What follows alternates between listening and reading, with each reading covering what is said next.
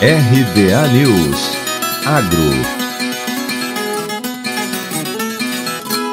Confederação da Agricultura e Pecuária do Brasil, a CNA, a Empresa Brasileira de Pesquisa Agropecuária, Embrapa, e entidades do setor produtivo se reuniram para debater a expansão da área de produção de trigo na região do Cerrado. A proposta da Embrapa Trigo é transferir conhecimentos e tecnologias para expandir e aumentar a competitividade da cultura do cereal por meio de ações capazes de proporcionar maior adesão de produtores ao cultivo. O presidente da Comissão Nacional de Cereais, Fibras e oleaginosas da CNA, Ricardo Arioli, disse que não há dúvidas de que o trigo é a próxima revolução no cerrado brasileiro, mas primeiro é preciso evoluir na pesquisa e na difusão do conhecimento para o produtor rural. Na reunião, o chefe-geral da Embrapa de Trigo, Jorge Lemensky, afirmou que o impacto esperado é o aumento da área de trigo em 100 mil hectares até a safra 2023, o que reduziria em 450 milhões de reais a importação do trigo de países como a Argentina e Paraguai.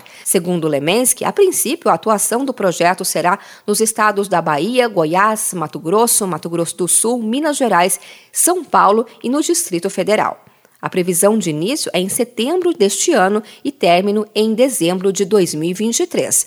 Durante o encontro virtual, o chefe-geral da Embrapa Trigo explicou que o projeto prevê sete atividades, dentre elas a organização da produção de sementes para garantir a expansão da área de trigo tropical, a transferência de tecnologias para a produção de trigo em regime de sequeiro e irrigado, o apoio da governança da cadeia produtiva de trigo no ambiente tropical e o fortalecimento do núcleo núcleo de pesquisa e transferência de tecnologia para o trigo tropical.